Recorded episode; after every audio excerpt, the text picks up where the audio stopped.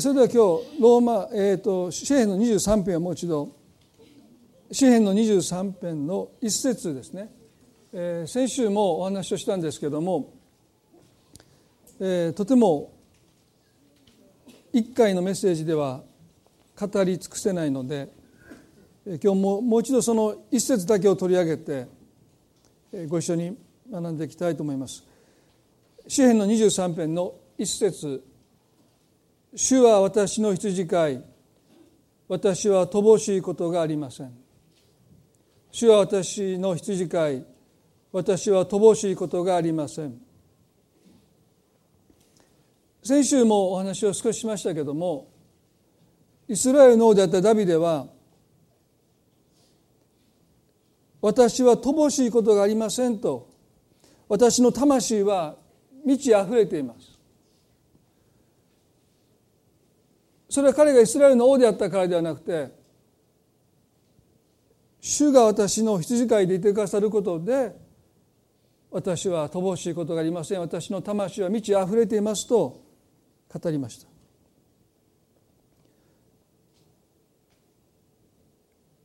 しかし多くの人にとってこの告白はおそらくご自分の告白ではないんではないか。私たちはこの主主という部分に私を入れようとしている。私が何者かになることによって自分で自分を満たすものになっていこうとしている。モーセはそういう生涯を歩みましたね。ですから8人になった時に神様がモーセをエジプトに使わすとおっしゃった時に私は一体何者なんでしょうかと言いました。ですから今日の多くの人の生き方は主は私の羊飼いというこの場所に私は何者であるというですね。私たちがあるものになることによってもう私には貧しいものがありません。私には乏しいものがありません。私は満ち満ちています。と、まあ、いわば自己充足的な生き方を多くの人がしたい求めていますね。ティモツィ・ケラーという私の尊敬するアメリカの牧師はですね皆さんにも先週引用しましたけれども達成感依存症に陥っているんだと多くの人がということを言いました。達成感何かを成し遂げたことで自分があるものだと思えるです、ね。それは決して間違っていないかもわからない私たちは何かを成し遂げることで自分に自信をつけていくということは健全かもわからない。でもエレミアの2章の13節の言葉を私たちは忘れてはならないですね。神様がイスラエルにおっしゃった言葉エレミアの2章の13で私の民は2つの悪を行った。湧き水の泉である私を捨てて多くの水ためを水をためることのできない壊れた水ためを自分たちのために掘ったのだと言いました。湧き水の泉である私を捨てたとおっしゃるですから私たちが何かを成し遂げて何かを成功させて自分があるものである。そういう自信を持つということは決して間違っていませんがしかしもし私たちがその魂を満たしてくれる充足させる満たしてくれるものを湧き水の泉である主ご自身から汲み上げることをしなくなっていくならば私たちやがて達成感依存症になっていくんだろうと思います。すなわち湧き水の泉である死を捨てるんだろうと思います、まあ、特に私は最近このことをですねすごく思わされるんですね。私は一体どこから魂の満たしを組み上げてるんだろうか。ちょうどこの詩篇の23編の準備をしている時ですね。ニューホープでの献木が9年3か月一段落して、まあ、振り返ってみれば長男がまだ小学生だった時にですね始まってもう今二十歳になりましたから、まあ、随分長い間ほぼ毎週教会に通ってよくやったなと自分でですねどこかで満足している。まああんまり周りの人が言ってくれませんから 結構大変だったんですよとアピールしてもアピールが足らないみたいですね 一番最初に彦根まで車で遠いので時々運転してあげましょうかと言ってくださった方がいたんですけど1回だけ言ってくださってその後 遠すぎるということで結局ずっと私一人で自分で運転して、まあ、9年3か月通いましたね。雨の日も台風が来てる時ももう彦根ですからもう雪の日もですねもう大変な時あったんですよ。今を振り返ればですね。そういうことを自分で思いながらですねどんどん充足感を組み上げてですね 一人で満足していましたね。でこの歌詞を読んでですね自分何をしてるんだろうというですね。まあもちろんそのロークしたことに対して一つの報いっていうのはあるし神様がよくやったとおっしゃってくださることはあると思いますね。でも思い返して思い返して組み上げてる。あの時大変だったな。よくやったな思いながらですねもう必要以上に組み上げてるなと思ったんですね。まあもうすぐ本が出ますけどもその本を書くのもですね4年ぐらいかかってですねもう何度ももう筆を折るというか諦めようとしたんですけどまあでも本当に書き上げてですねようやくそれが形になるそのこともですね私にとって一つの大きな満足ですね喜びです。まあ、それは間違えてとは言いませんね。でも本当にダビデが言ったように「主は私の羊飼い」「私には乏しいことがありません」と。本当に神様を魂の湧き水の泉としてそこから私たちは一体どれだけの満たしを組み上げているのか。そういうことをですね、まあ、私自身とても改めて考えさせられているそういう中にあります。で今日ですねこの「主は私の羊飼い私は乏しいことがありません」というこのダビデと神様との関係性にもう一度目を留めたいと思います。ダビデがいかに神様との関係において魂が満たされるそのことを慕い求めてきたのかということ。そのことがですねある一つの出来事を通してはっきりと私たちに示されてます。それは彼には一つの夢がありました。ビジョンと言ってもいいですね。神様を礼拝するための神殿を自分で建てて神様にプレゼントすることでした。それがダビデのずっと願い続けた夢でありビジョンであったんですね。第一歴代史の28章の2節を開いていただけますか？第一歴代史の28章の2節です。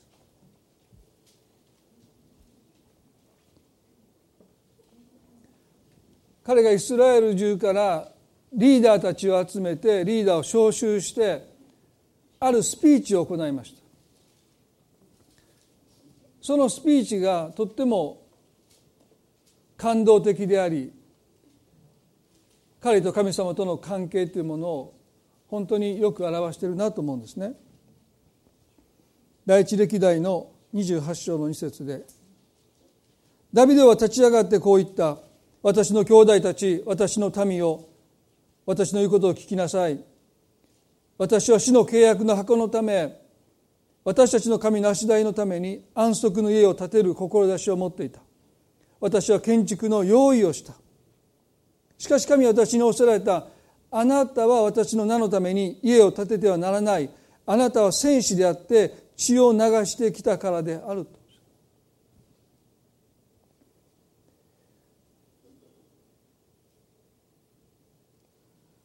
ダビデはイスラエルの王となる前から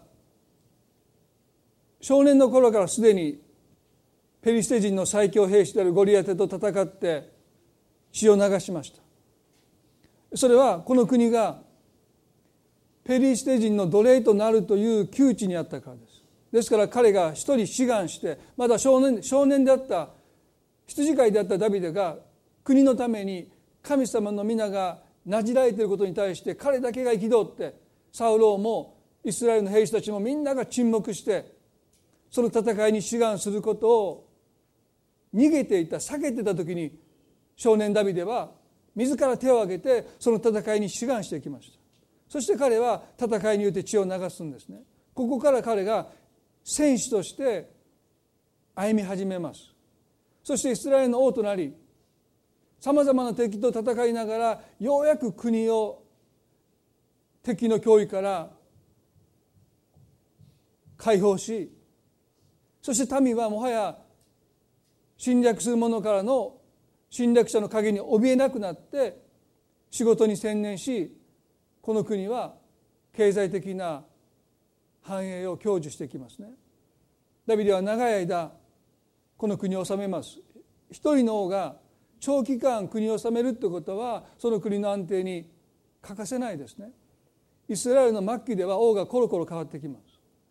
でもダビデはですね長い間40年近く彼はその国を治めていきます。ですからダビデのこの統治下というか支配の中でイスラエルはかつてないですね強固な発展していく国になっていった。その中で彼は責任を果たし終えたら一つのことを神様に願っていた。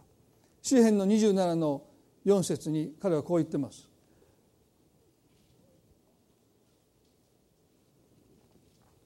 詩篇の27の4で「私は一つのことを主に願った」「私はそれを求めている」私の命の日の限り主の家に住むことを主の麗しさを仰ぎ見その宮で思いにふける。そのためにと言いました。私は一つのことを主に願ったと言いました。イスラエルの王として彼は神様にたった一つのことを願います。神様どうかたくさんの願いがありますけどもこの願いだけはどうか聞き届けてくださいという一つの願いがありました。もし神様が私たちに一つだけ願いを叶えてあげようともし言ってくださるなら私たちは何を願うでしょうか？私たちが願うことがおそらく神様との関係を最も明らかにしていくんだろうと思いますね。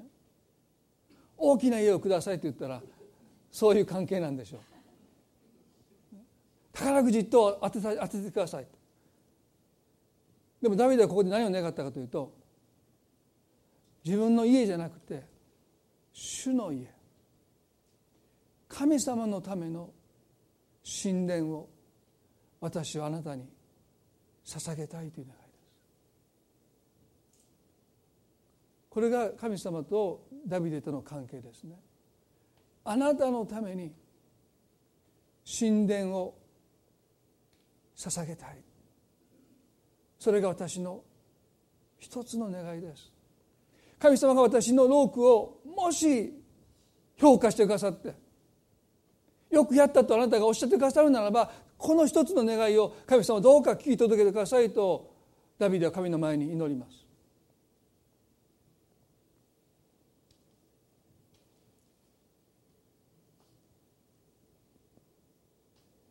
ダビデの功績を考えると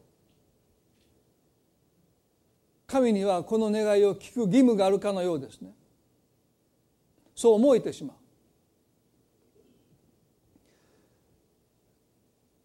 キリスト者が神につまずく最大の原因は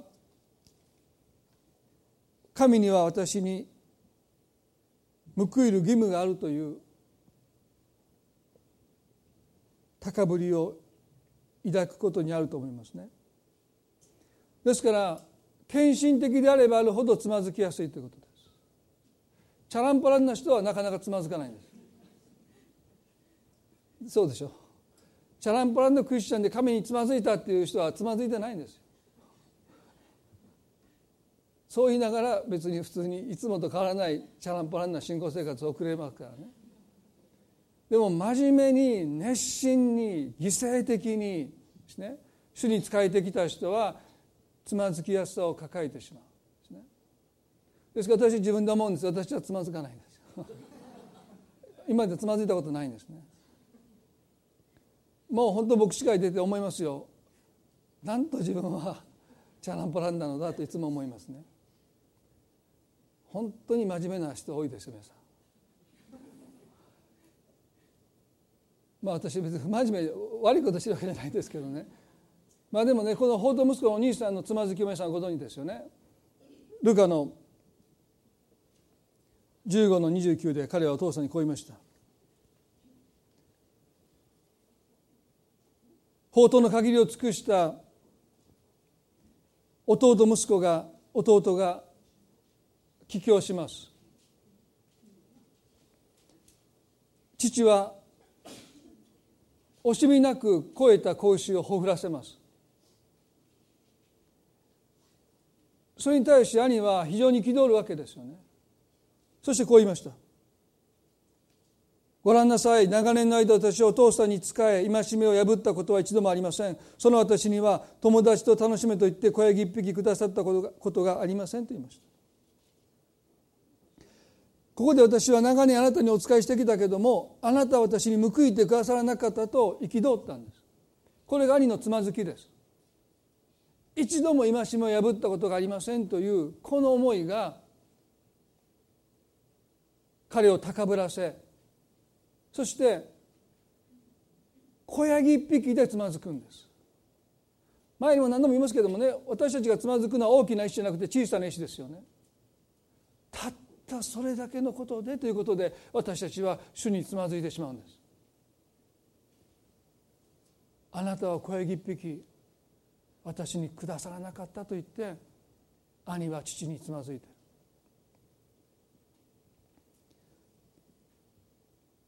報われなかったと不平を言うこの兄息子に対して父は何と言ったのか。驚くべき言葉を言いました。ルカの15の31で父は彼に言った「お前はいつも私と一緒にいる」と言ったんです。兄は財産のわずかな一部分ですね。小ヤギ一匹あなたはくださらなかったと言って憤ってつまずいてるんですけど父は何て言ったのか。あなたはお前はいつも私と一緒にいると言いました。ダビデはね主は私の羊飼いと言いました。神様との関係こそが私を満たしますと言いました。でもねそれは兄の心を満たさなかったんです。お前はいつも私と一緒にいる。でもそのことは兄の心を全く満たすどころか彼は霊的貧困というんですね。魂にいつも欠乏感を覚えていた。満たされない思いで父のもとにいた。なんて大きな違いでしょうか。主は私の羊飼い私には乏しいものがありませんとあなたとの関係こそが私を満ち溢れさせますというダビデとお前はいつも私と一緒にではないかというこの父の言葉を聞いて兄は何を思ったでしょう？それがどうしたんだ？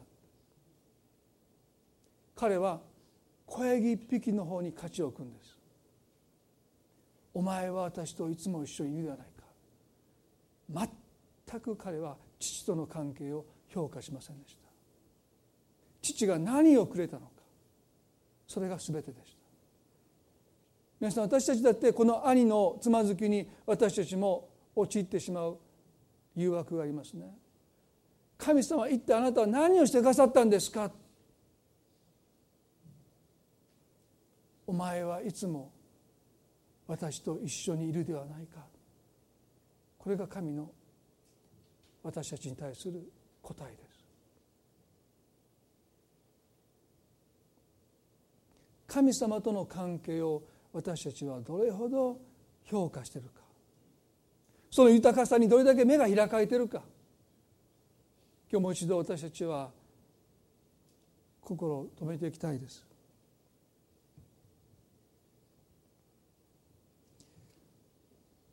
私たちが詩篇を学んでいく一つの意義はですねダビデの心に触れるということです。何度も言いますけど彼は完全ではありません。多くの失敗しました。でもね彼の神様に対する心は本当に私たちは多く教えられますね。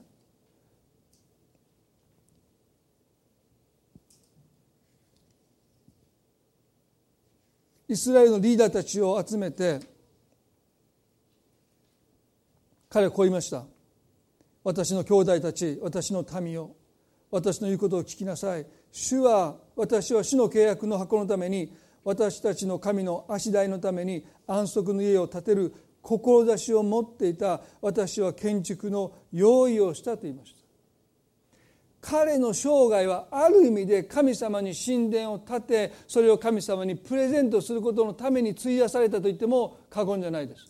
私は建築の用意をした準備万端整ったんです。神様さあ今私にあなたのために神殿を建てさせてくださいと願います。私は一つのことをあなたに願ったと言いました。私は他に何もいりません。でもあなたを心から礼拝するための神殿を私に建てさせてくださいと言った時に神様はあなたは私の名のために家を建ててはならない。あなたは戦士であって血を流してきたからであると言われた。私がねダビデを尊敬する一つは民のリーダーたちを集めてこのことを彼が言ったってことです。なんて皆さん彼は正直な人なんでしょう。リーダーはねいい格好したいんですよ。神様私のことを評価している。神様私のことを高く思っていてくださることをアピールしたいのに彼はここで赤裸々にというか馬鹿正直に私は準備までしたんだけど神様私に対してあなたは立ててはならないとおっしゃいましたと彼がリーダーたちを前にしてこのスピーチをしたということは私はね本当にダビデという人は神様と深い信頼関係の中に生きた人なんだろうと思います。そうじゃないかこんなこと言えないんですよ。でサウルは何をしましたか？民が自分から離れていくのを見て彼は全焼の生贄を自分で捧げるんです。すなわちね神様が私を支持してくださっている神様が私の味方してくださっていることを民にアピールするために彼は祭司しか捧げてはならない全焼の生贄を自ら捧げていくような男です。でもダビデはね民の前で神様が私に言うんです。あなたじゃダメだって。あなたじゃダメだって。神様がおっしゃったんですということを彼がリーダーたちに言えたということはねなんという信頼関係なんだろう。もう羨ましいです。もうどうしても私の中にもアピールしたい要求があります。神様がねよくやってるよ指示してるよ、ね、評価してくれてるよと言いたいんです。神様からダメ出しされましたって。そんなことなかなか言えないですね。お前じゃダメだって言われたんですって。お前じゃ話にならないって言われてるんですって。そんなことリーダーは前にして言いたくないですね。神様はね私に言ってくださってるんです。よくやってるって。お前ならできるって。そうやって応援してくださってるんですって言いたいんですけどダビデはねあなたじゃダメだって。神様に言われましたって。もし彼がね神様との関係に魂の満たしを求めていなければこんなこと絶対口が裂けても言えないです。そして神様がなぜダメだっておっしゃったのか。あなたは戦士であって血を流してきたからであるって言われたんです。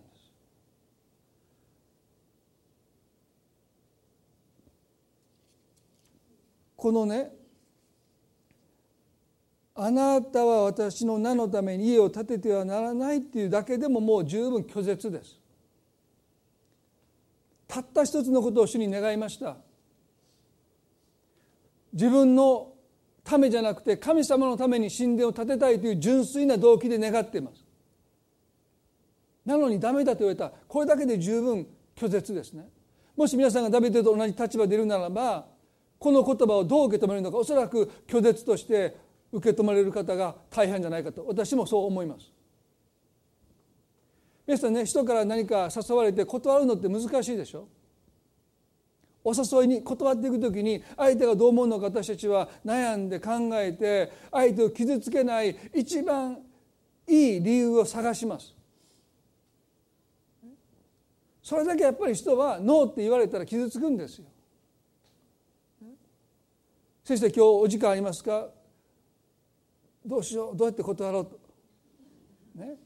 お腹も痛くないし。用事も入ってないし。ね？どうやってノーって言っていいのか？時々、まあ、今も私一つノーって言わないといけない。案件が一つあってですね、まあ、インターネットで流れてその方が聞かれてその理由で言われたか言われたらごめんなさいね。でも教授に電話してノーって言わないといけないんですけどもうねなかなかねそのノーっていう相手を傷つけないでノーっていう理由をですねこの23日探してるんですけどなかなか出てこないんですね。元気だしインフルエンザじゃないしですねいっそのことインフルエンザで倒れてる方がもうノーって言いやすいんですけどどこも悪くない。で予定帳を見るとですねまあいろいろありますけど行こうと思えば行ける大変ですねノーってなかなか言えないんですねでも神様はねはっきりとダビデに何の遠慮というか配慮もなくですねあなたは私のために家を建ててはならない何の配慮もないんですよ。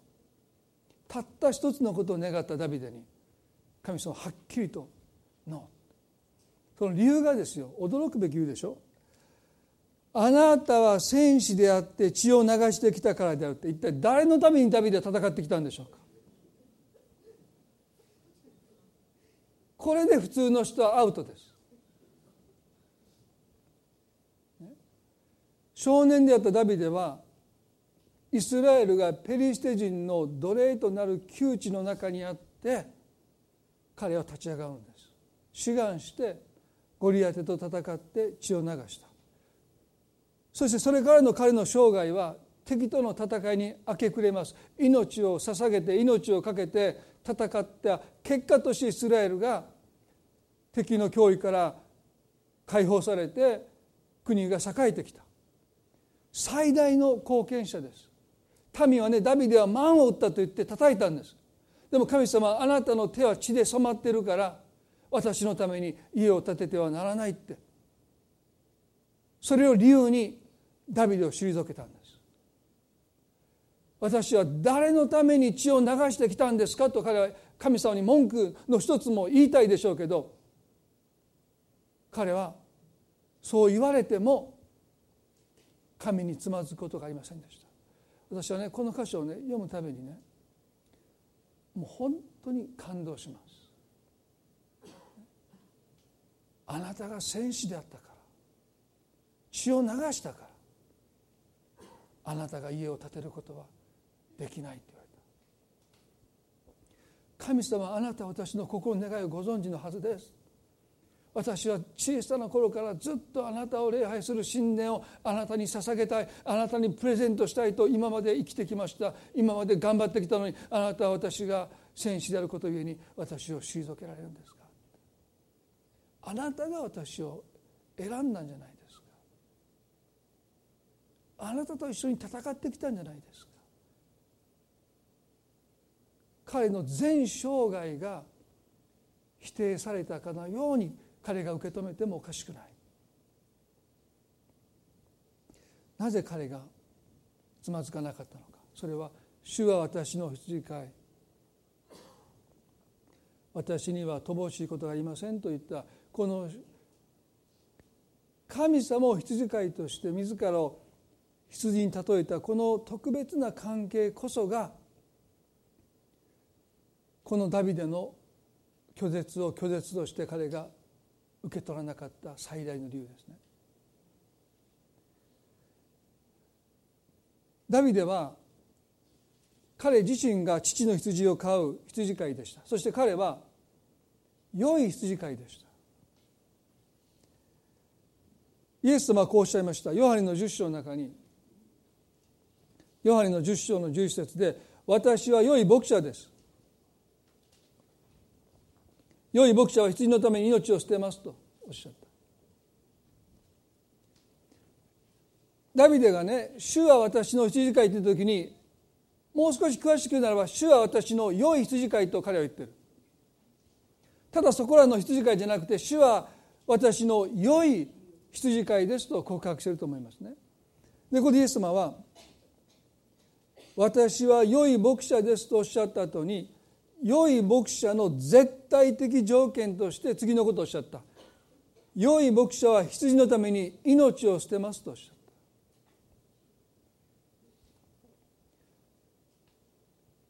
このことは何を見せるかというと良い牧者は羊のために命を捨てるということは良い牧者は自分の命と羊一匹の命をイコールで結んでるんです。等しく見てるんです。だからあの100匹のうちの1匹がいなくなった時にそれを100分の1と見なかった。100分の100と見てその羊を探しに行くんです。その1匹を失うということは100匹を失うことに全く等しかった。これが良い羊飼いの心です。絶対条件ですね。だからイエス様は私たち一人のためにも十字架で死んでくださるんです。もちろん全世界の罪を負って死んでくださいましたけどもしあなたしかこの地上にいなくてもイエス様あなたたった一人のために喜んで十字架の上でご自分の命を捧げてくださる。どうしてか。それはイエスにとってあなたの存在は全ての全てだからです。100分の100です。だから良い牧者は必要のために自分の命を捨てるんです。これが良い牧者の絶対条件でした。そしてダビデもねもうこれは開かなくてもいいですけどもゴリアテとの戦いにおいて彼が志願した時にサウロは彼が少年であったことを理由にですね戦いを許しませんでしたでこの時に彼がサウロを説得するために語った言葉ちょっと読んでみたいと思いますね。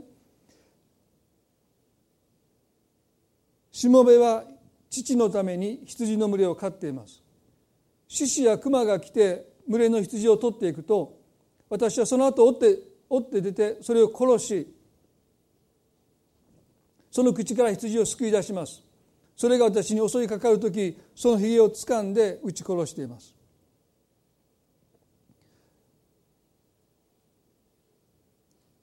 そして彼はまたこういうんです。このしもべは獅子でも熊でも撃ち殺しました。あの割礼を受けていないペリシテ人もこれらの獣の一匹のようになるでしょう。生ける神の陣をなぶったのですから。ついでダビデは言った。獅子や熊の爪から私を救い出してくださった主はあのペリシテ人の手からも私を救い出してくださいます。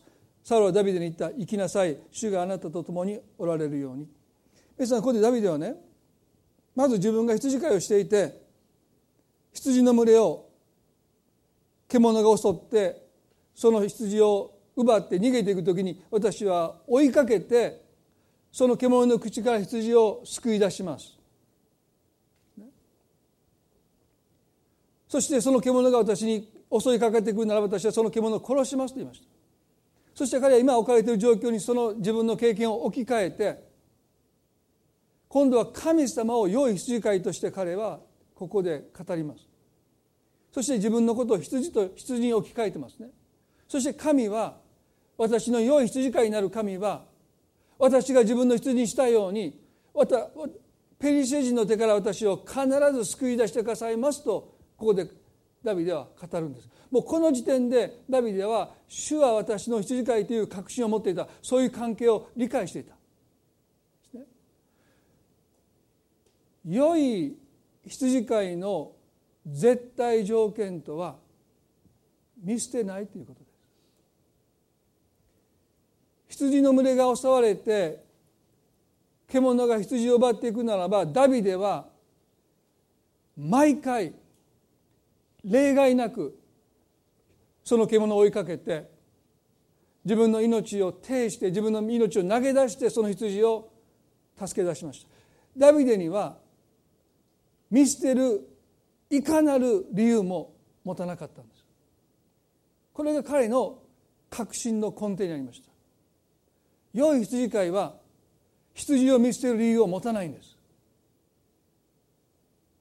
ああもう襲われて気が付かなくて獣の姿が見えなかったのでもう私は諦めました。その理由を彼は全く持たなかった。どんなにどこに行くか全く見当がつかなくても彼は追いかけてきます。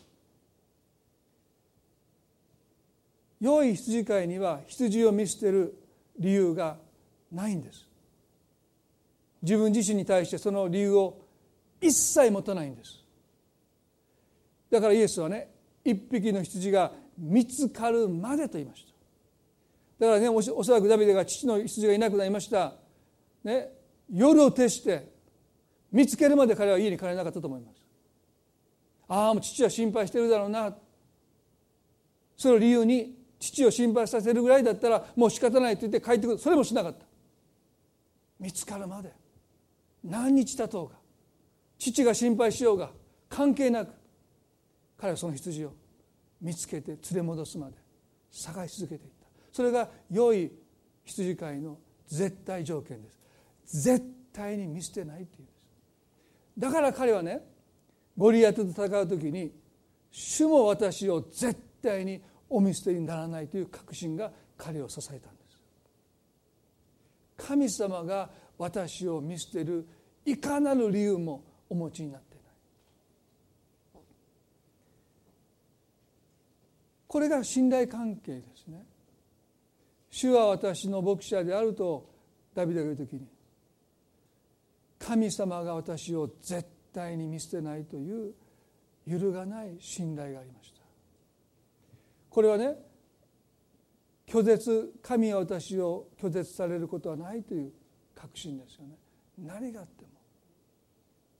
神は私をお見捨てにならない。もう一つですね。最後に。先ほど見しましたヨハネの10章の中でイエス様は良い羊飼いとそうでない。すなわち雇い人との間の違いをですねおっしゃいました。ヨハネの10の1213にはこうあります。牧者でなくまた羊の所有者でない雇い人はこの所有者という言葉皆さんちょっと覚えておいてくださいね。とっても大切な言葉ですね。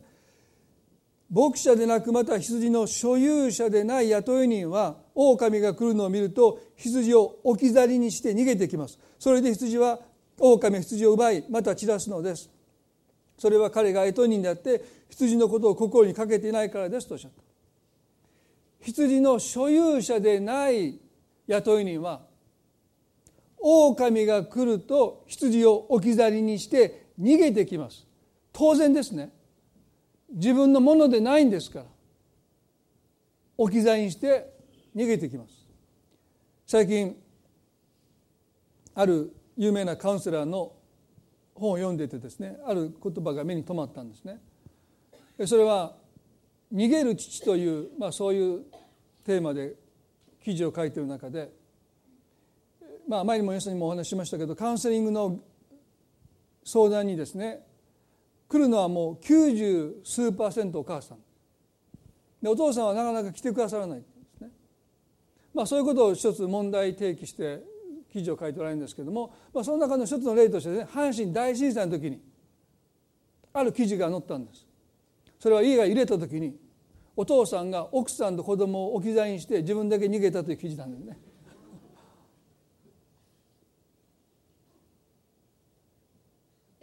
私それ読みながらですね一言じゃないような気もしますね。我先にとこのお父さん逃げていったそうです。で後から奥さんにどんな奥さんと子供の父を見る目、ね、口では偉そうなことばかり言ってるけどいざとなったら私たちを置き去りにして逃げていったまあそういう一つの実際にあったことをですね、えー、引用しながら彼女はですねえー、実際家庭の中で父は問題から逃げていてくるんですね。そういうことを一つのまあこととして書いていてですね私はね本当にそのことをですね考えさせられますよね。ここで羊の所有者ではないって書いてます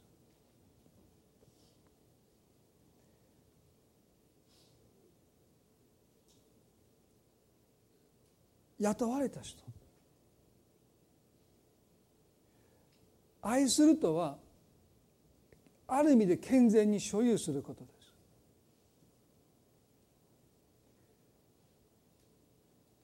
あなたはあなた私は私というそういう隔てを境界線も必要ですけれどもある意味で健全に所有していく。良い羊飼いは羊を自分のものとして所有しているので逃げないんですよ。雇い人は所有していないので逃げていくんです。ですから先ほどの例で言いますと父親が本当に家族を愛するならば家族を健全に所有していかないといけない。すなわち逃げない。そこにとどまっていく。いや最後に逃げていく。まあここで今地震が起こった時ですね私は真っ先真っ先にその扉からですね逃げてそこにあの非常階段の吊るしてるとこから私出ていったらもう最悪ですよね。もうガタガタに揺れた瞬間私どこ行くのかと思ったらそこから出ていって窓からもう逃げていったらですねもう皆さんその後罰の悪そうな私がそこから帰ってきたらですね牧者として受け入れてくださるかどうかちょっと分かりませんけどね。愛の成熟を図る目安はどれだけ所有しているかですねだからこのヨハネの10の14でまたイエスはね私は良い牧者ですとここでもご自身は良い牧者だとおっしゃって私は私のものを知っていますとここでもイエスは羊のことを私のものとおっしゃった。神様が私たちを愛するとは私のものとして所有してくださるということ。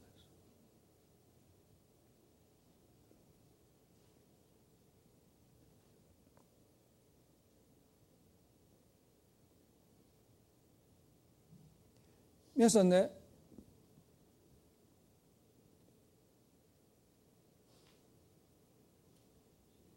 良い牧者なるイエスはあなたを私のものとして所有してくださっている。そのことは私たちにどれだけ多くの慰めを与えるでしょうか。何度もお話ししますけれども私たちの責任は所有してくださる主がお取りになりますよね。ですから私たちは最終的にはいつも神様が私に対して負っていてくださることを覚える必要がありますね。それだけじゃなくてここでこう書いてます。私は私のものを知っています。また私のものはすなわち羊は私を知っていますとおっしゃった。このことはどういう意味かというと羊飼いは当然羊を自分のものとして所有してますね。でもここで羊もまた羊の分際でですよ。羊のくせにですね。羊飼いを所有するんです。これが主は私の羊飼いと私の羊飼いとダビデが言った言葉の意味です。ですからね健全な良い羊飼いと羊の健全な関係とは互いに所有し合う関係なんです。私たちは神様に所有されていることはある程度理解します。神様は私に対してあなたは私のものだとおっしゃってくださって私の人生の最終責任を神様が担っていてくださるということはある程度分かっています。でも私たちは一体どれだけ神様を所有しているでしょうか？あの法と息子のお父さんは息子にこう言いました。兄息子に言いました。私のものは全部お前のものだと言いました。兄息子の問題は父を所有してなかったということです。お父さんあなたのものは全部私のものだと彼はそう思わなかったということです。父ははっきり言いましたよ。私のものは全部お前のものだ。でも兄は父を私のものとして所有してなかったのであなたは小ヤギ一匹私にくださらなかったとつまずくんです。皆さん私たちは神様をこの天地万物の神を私だけの神として所有しているでしょうか。あなただけの神。だからダビデはね主は私たちの羊飼いと言わなかった。私の私だけの羊飼いだ100匹の羊がいたとしますね。それぞれの羊はある意味で羊飼いを自分だけの羊飼いとして所有しているんです。だからね迷い出た時に羊飼いはきっと私を助けに来てくれると確信するんです。私たちの羊飼いだったら不安です。他に用事があるかも分かりません。他にもっと大切なことが私以外に困っている人が、ね、私の悩みなんて他の人の悩みと比べるならまあちょっとは我慢しなさいとおっしゃっているかのように感じる時皆さんあるでしょ。あの人と比べたらね優先順位はあの人のが上だって、ね、あの医療現場で、ね、もう緊急の時にもうそこで病気であるいは怪我で倒れてる人にもうね判別するよことしますね。ああもうすぐ処置が必要後でもいいとかですね。なんとなく私たちは後でもいいって。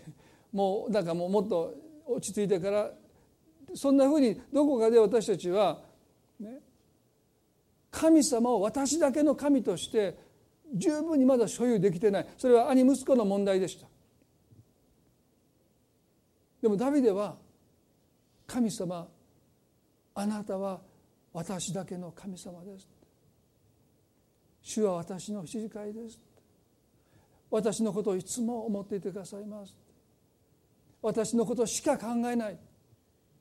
私の悩みしかご覧になっていない。そういう神をあなたのだけの神としてあなたが心で所有していくことがなければこの神を私たちの神として他の人に分かち合うことは難しいんです。だからね急いで伝道しなくてもいいと思います。こんなこと言ったら怒られるかも分かんないけど。まずあなた自身が神様を他の人に喜んで分かち合うことができるだけまずあなたの神としてあなた自身が神を所有しないといけない。羊飼いと羊との健全な関係は互いに所有し合う関係です。だからね羊飼いは言うんです。あなたは私のもの。羊も羊飼いに言うんです。そういうお前も。ね。私のもの。言い方がちょっと偉そうですけどね。そういうあなたも私のもの。これは結婚の関係でも同じこと言われますね。一心同体でそういう関係ですね。あなたは私のもの。そういうあなたも私のもの。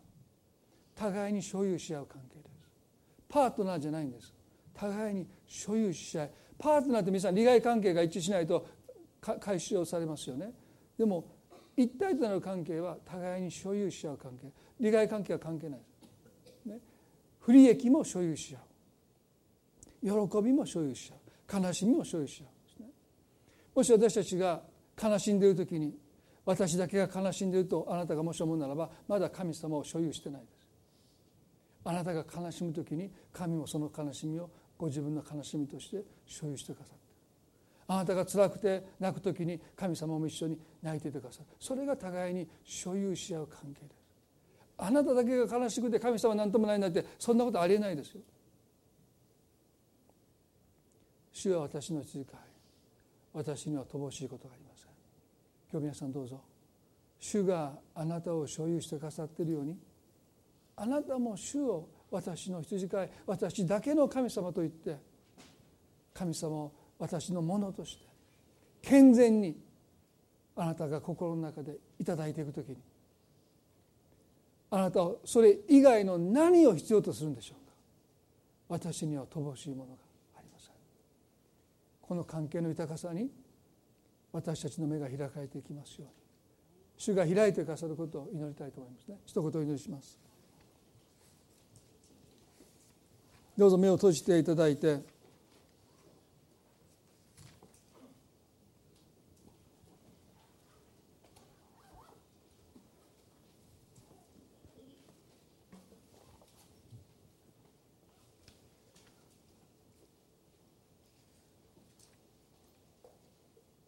お前はいつも私と一緒にいる。私のものは全部お前のものだと。父は兄に語ります。今日皆さんはこの言葉があなたにも向けられていることを受けて受け止めていただきたいと思います。私のものは全部お前のものだ。これはね財産だけじゃないんです。財産はその一部に過ぎない。ここで父が私のものと言った彼のものとは彼の心です。父はここでこう言うんです。私は私の心をあなたに与えているではないか。今日神様がその心をあなた自身にあなたお一人に捧げ尽くしてくださっていることをご存知でしょう。神は100%関心をあなただけに向けていることをご存知でしょうか？いつもあなたのことしか考えておられないことをご存知でしょうか？私のものは全部お前のものだ。私の関心も私の興味も全部お前のものだ。あなたは私の心を所有していると神はおっしゃってくださった。なおに私たちは何を不足に覚えるんでしょうか？何につまずくんでしょうか？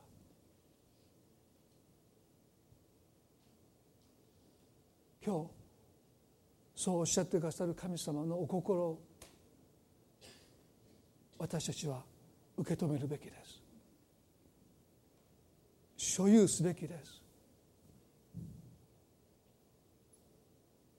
この天と地を作られた神様がいつも私のことだけを見ていてくださいその心を私に捧げ尽くしてくださって私に対して神が献身してくださってる。愛を捧げてくださってる。その愛を本当に私たちは受け取ってるでしょうか。今日心開いて。神様あなたは私だけの神様。そうやってこの方を受け止めていただきたい。そしてあなたの魂がそのことで満たされてくる時に私たちはこの方をたくさんの方々に分かち合うことができると思うまずあなたが所有すること。今日そのことを祈りたいと思いますね。私たちの中には兄息子と同じ問題があります。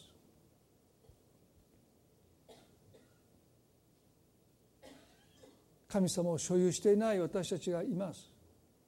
でもね今日私は本当にダビデが「主は私の羊飼いだ」って。ある意味で羊の分際で言う言葉でありません。でもそのことを羊飼いは願っているんです。命を捨てるんですか良い牧者は羊のために命を捨てるんですからそこまで思っていてください。だから遠慮ない必要ない。私たちはこの方を私のものとして所有すべきですね。そのことを今日お祈りしたいと思うんです。皆さんねどうぞ目を閉じたまま私はどこかで神様に対してまだまだ遠慮があります。でも今日神様との間において遠慮なんてもう必要ない。本当に羊の分際であるかもしれませんが神様は私のものです私だけのものですって。この方を私が所有することを神様が願っておられることを今日聞きました。私もそういうふうに神様を所有したい。主が私に対してあなたは私のものだとおっしゃる時に私も主に対してあなたも私のものですとそう言えたいそう心から言えるものになりたいともしあなたが願うならばですねどうぞ目を閉じたままそして手を挙げて示してくださいます。かあなたのために祈りたいですね。今日そのあなたに対してそう言えるものになりたい。もしそのことが言えない何か心の壁があるならば主がその心の壁を今日取り去ってくださるように一言お祈りしたいと思います。恵み深い天の地な神様。イエス様おっしゃいました。私は私のものを知っていると。しかし私のものも私を知っているとおっしゃった。神様と私たちの関係をダビデは羊飼いと羊の関係に置き換えたのはそこには所有し合うという関係があったからです。私たちは神に従属しているだけじゃない。神も私たちに従属しておられる。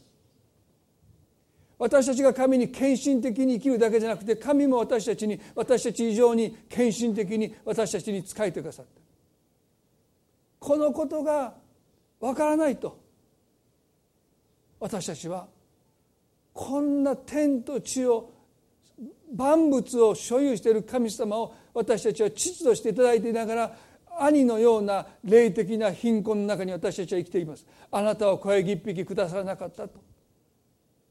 不平と不満の中に歩んでしまいます。主よどうか私たちの心の目を開いてください。所有し合う関係を。あなたとの間で。持つことができますようにあなたを私のものと呼ぶことに私たちが抵抗を覚える心の壁を打ち砕いてください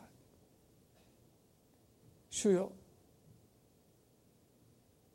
あなたが今日一人一人の心に私のものとして所有されますように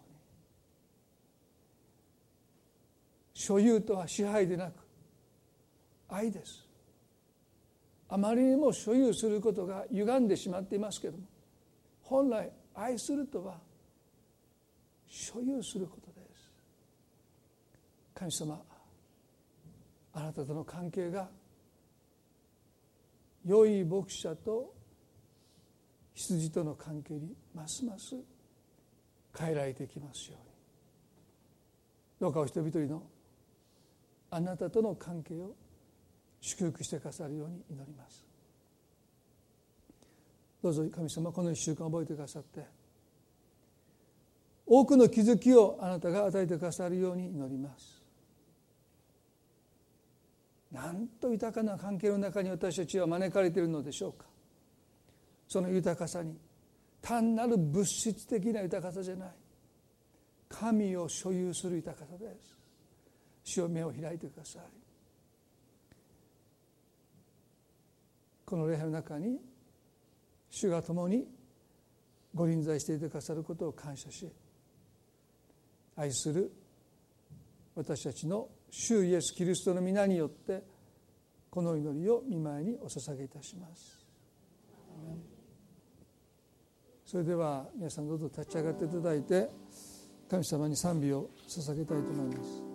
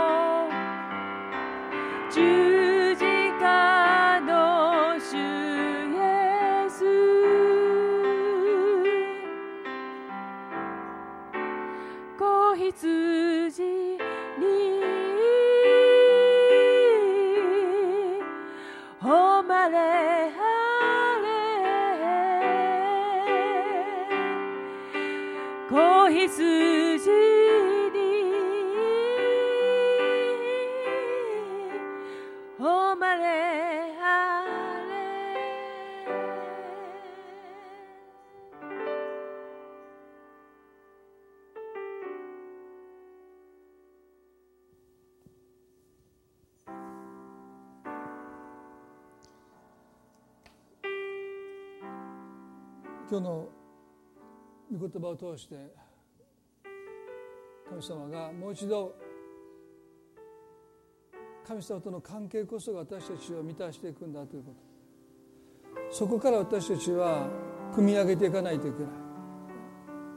もちろん皆さんがお仕事で人間関係の中で満たしを覚えて充足を覚えていくことはとっても大切なことだと思いますけれども。